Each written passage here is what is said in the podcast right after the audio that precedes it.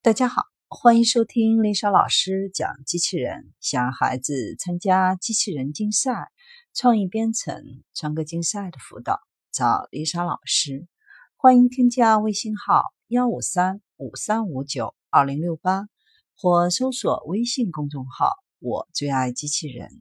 今天丽莎老师为大家分享的是机器人手指。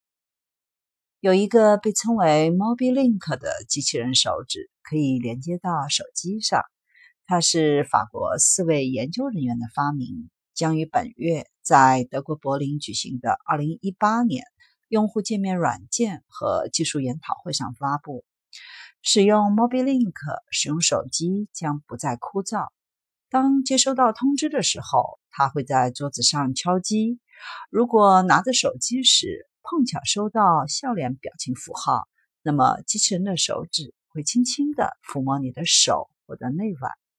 根据研究人员的说法，该设备明确地对用户的行为做出反应，以促进好奇心和参与，并且在手或手腕上提供丰富的触觉反馈，如轻拍和其他触觉刺激。意在调节多模式通讯期间传达情绪。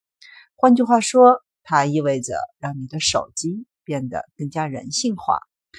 当然，手指的材料可以供用户自己选择。如果觉得像橡胶手指比较逼真，以及感到体验感不是很舒服，还可以用一个类似于机器人的橡皮手指。另外，还有一个非常有创意的版本。